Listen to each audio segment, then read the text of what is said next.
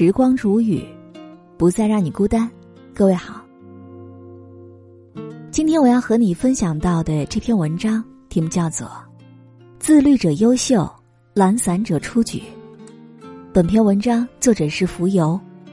以下的时间，分享给你听。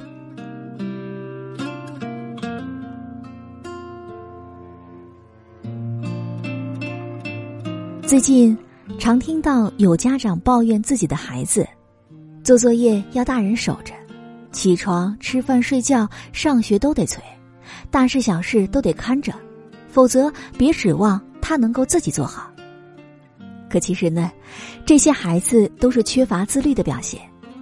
缺乏自律的孩子总是需要有一个教练般的角色在自己身边不断鞭策他，否则就很容易懈怠。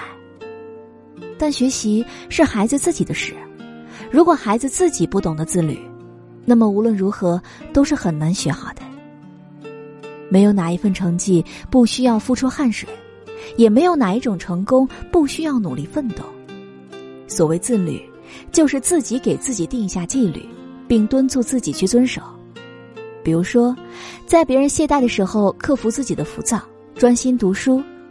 在别人偷懒的时候，克服自己的惰性，坚持早起；在别人分神的时候，坚定自己的毅力，心无旁骛。一个人唯有做到自己管理自己，用自律代替懒散，把模棱两可的三分热度变成一往无前的决心，才能够把摇摆不定的“我想要”变成清晰可见的“我可以”，进而来实现自己的理想。曾看到过这样的一段采访，记者问：“你能够一直坚持每天睡前阅读一小时的习惯吗？”对方十分诚恳的回答：“这个无所谓坚不坚持，就是我的一个习惯。卧室里没有电视机和手机，不放过多的电子产品，安静的看会儿书就可以睡觉了。培养良好的习惯大多如此，没有开始自律前觉得不可能做到，开始自律之后觉得万分煎熬。”在坚持一段时间之后，就成了习惯。正如那些从小坚持阅读的孩子，不会觉得每天读书很痛苦；相反，当有一天没有书看，他可能会觉得不适应。也像那些习惯写完作业再玩会的孩子，不会觉得先学后玩有多难熬。相反，你让他先玩后学，他反而觉得很不痛快。真正的自律，并不像外人见到的那般痛苦，而是和日常吃饭、睡觉一样习以为常。他们看似辛苦，却从不会轻易失意或者是迷茫，因为他们永远有自己坚定的目标，并愿意为之付出长久的努力。值得拥有的东西，永远都来之不易。你今天的点滴积累，早晚会成为别人的望尘莫及。这。就是自律的意义所在。网上有一个问题：你最深刻的错误认识是什么？一个高赞的回答是：以为自由就是想做什么就做什么。后来才发现，自律者才会自由。不论对大人还是小孩，想玩手机就玩手机，不想写作业就不写作业，这些都不是自由。肆无忌惮的放任自己，这样来的自在。终将在现实当中轰然倒塌，而自律迎来的，是你对现实的自主感，是真正的自由。早起读书虽然起床是痛苦，但挺过去之后，一整天都会感到内心充实、放肆玩了。放纵的当下虽然快乐，但临睡前却常常愧疚自责。命运是公平的，越是通往成功的路越不好走。越是好走的路，越通往平庸。优秀的背后没有其他，唯有自律而已。既然选择了远方，就不要怕风雨兼程，多一点自律，你就更加接近你想要成为的样子。所谓出众者的背后，都有着超乎常人想象的努力。也请告诉身边的孩子，真正能够登顶远眺的。永远都是那些心无旁骛、坚持往前走的人。所以，也希望每一个正在倾听的你，从此刻开始，做一个自律的人吧。在该奋斗的岁月里，对得起你的每一寸时光。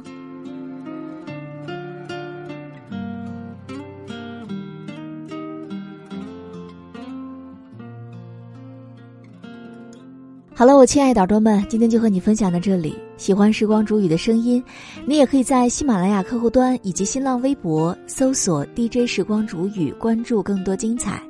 如果你也有想对我说的话，也可以添加我的私人微信，微信搜索“听时光”的全拼音幺二三，就会找到我了。好，我们下期节目再见。